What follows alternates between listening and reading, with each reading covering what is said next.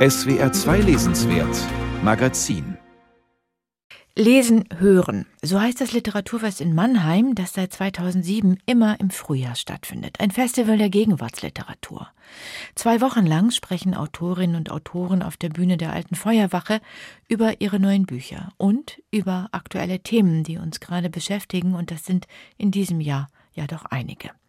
Lesen hören 2024 hat gerade begonnen. Am Donnerstag geht noch bis zum 10. März und welche Akzente das Festival in diesem Jahr setzt, darüber spreche ich jetzt mit der Kuratorin, der Literaturkritikerin Insa Wilke. Hallo. Hallo. Ja, Frau Wilke, es sind wieder einige prominente Autorinnen und Autoren in diesem Jahr dabei bei Lesen hören. Monika Helfer kommt mit ihrem Roman über Frauenfreundschaft, Katja Riemann mit einem Buch über Menschen auf der Flucht, Moshtari Hilal mit einem Buch über Hässlichkeit. Aber insgesamt ist das Programm, wie mir scheint, noch politischer als in den vergangenen Jahren. Welche Themen waren Ihnen wichtig bei der Auswahl? Vielleicht weniger Themen als Stimmungen. Also wir hören immer sehr darauf, was uns selbst wichtig zu sein scheint im Moment, aber auch was an Stimmung aus dem Publikum zu uns geschwappt kommt. Wir haben eine recht enge Beziehung zum Publikum und darum kriegen wir das immer ganz gut mit. Und in diesem Jahr ist es natürlich das Gefühl einer Bedrohung durch die ganzen Konflikte in der Welt. Ukraine ganz nah, die Folgen, die dann die Aufrüstung auch hat hier im Land und aber natürlich auch die Konflikte in Nahost, die uns direkt in der Planungszeit im Herbst direkt erwischt haben. Und darauf wollten wir natürlich reagieren. Wen haben Sie eingeladen zu den Themen? Meron Mendel wird kommen als jemand, der eben aus Israel kommt und gleichzeitig lange in Deutschland lebt, lange hier schon politische Bildungsarbeit macht und ein Buch geschrieben hat über ja die Art der Debatte über Israel in Deutschland. Wir wollten ihn also schon vor dem 7. Oktober damit einladen. Und dann haben wir Adania Schiebli eingeladen, die mit Eva Menasse kommt, die im Herbst auf der Buchmesse mit ihrem Buch eine Nebensache ja, so in mitten die Aktualitäten hineingeraten ist. Eigentlich sollte sie einen Preis bekommen. Dann gab es Vorwürfe gegen sie und wir wollten gerne, dass an diesem Abend über das Buch, das ich für wirklich ungewöhnlich literarisch halte, dass über dieses Buch gesprochen wird und sich das Publikum einen Eindruck verschaffen kann. Auch der Ukraine-Krieg wird Thema sein?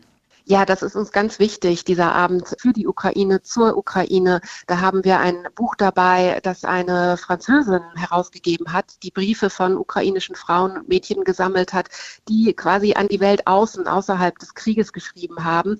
Und das Festival 2022, als der Krieg ausbrach bzw. Russland angegriffen hat, hat damals gerade angefangen. Wir haben also eine direkte Verbindung sozusagen zu den Vorgängen und uns ist ganz wichtig, die Menschen in der Ukraine nicht aus dem Blick zu lassen und darum ist dies auch ein Abend der Solidarität und ich hoffe, dass sehr viele Leute kommen. Was kann die Literatur, was können Autorinnen und Autoren leisten angesichts der aktuellen Krisen, was können vielleicht nur sie leisten?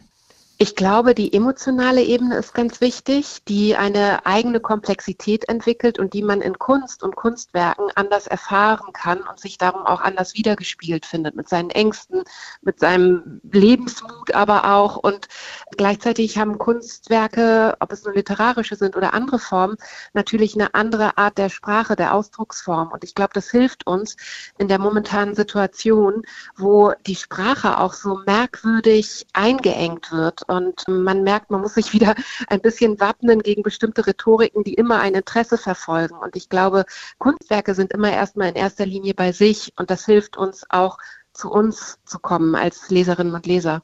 Jetzt könnte ich mir vorstellen, dass manch einer eher den Wunsch nach Ablenkung von den Krisen und nach Unterhaltung vielleicht auch verspürt, als nach einem schweren politischen Programm. Liegen Sie da richtig mit Ihrer Ausrichtung? Also die Vorverkaufszahlen sagen ja. Wir hatten enorm großen Zulauf diesmal.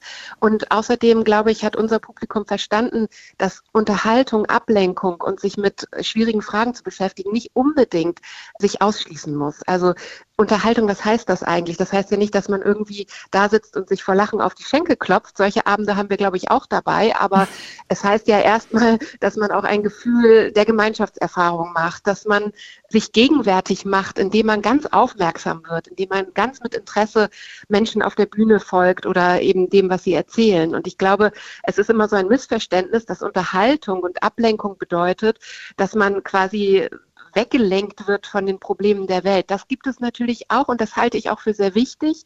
Aber ich glaube, man kann es tatsächlich gerade auch in der Beschäftigung damit finden, gerade auch in Momenten, wo man merkt, man kann trotzdem gemeinsam lachen, weil komische Momente entstehen.